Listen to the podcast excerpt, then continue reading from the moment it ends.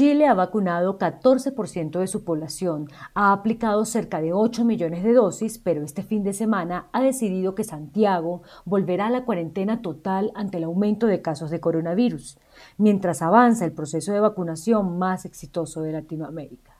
Una suerte de combinación de formas de lucha contra el virus. La realidad es que los chilenos retomaron el confinamiento para detener el alza de contagios, que alcanzó 6.250 nuevos casos y 172 fallecidos. La situación en Colombia no es muy distinta. Es una población que duplica la chilena. Las autoridades de salud colombianas han identificado más de 5.200 casos nuevos, cifra que eleva a 2.320.000 el total de personas infectadas. En la última jornada se reportaron 138 fallecimientos, con lo que la cifra de muertes llega a 61.650 y la aplicación de vacunas solo supera el millón. La gran amenaza aún está viva y tiene que ver con las aglomeraciones, el contacto con superficies y no seguir las recomendaciones mínimas. Aún no se ha pasado la página de los contagios en ninguna región del país ni de América y el miedo por la variante sigue creciendo en todo el mundo, al tiempo que las farmacéuticas se han quedado cortas en la fabricación y entrega de dosis a los compradores. Por ahora hay que recomendar mantener las medidas de distanciamiento social, apurar la compra de vacunas públicas y dejar cuanto antes que las empresas puedan comprar vacunas para aplicarlas a sus empleados.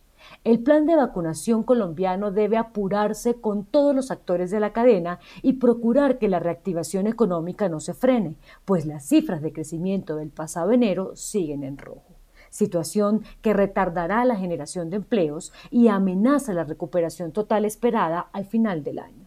Debe insistirse que la situación de pandemia no ha sido superada en ninguna parte del país y que debe haber el compromiso de todos para cambiar la realidad.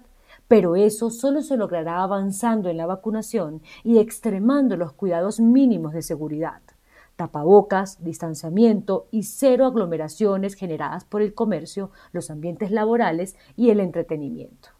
Comienza un puente festivo que muchos han empatado con Semana Santa, actitud que dispara la posibilidad de un nuevo rebrote y obliga a que las autoridades tomen medidas de protección general, como es volver a encerrar a las personas y cerrar la actividad económica, decisiones que serían muy nocivas para la reactivación al mismo tiempo que necesarias si las personas no hacen caso y siguen actuando como si 100% de la población estuviera vacunada.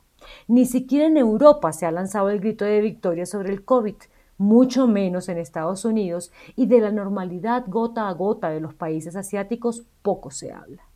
No será nada sano para la generación de empleos y el bienestar social que las distintas sociedades actúen como si nada pasara. La economía colombiana está tratando de pasar la peor página de su historia reciente con cifras en rojo establecidas desde el año pasado. Solo ahora se ve una leve luz al final del túnel que debe atizarse para que la reactivación sea una realidad después del segundo trimestre, pues los primeros tres meses del año prácticamente se perdieron y costará en el ansiado crecimiento del PIB de 4,8% para 2021.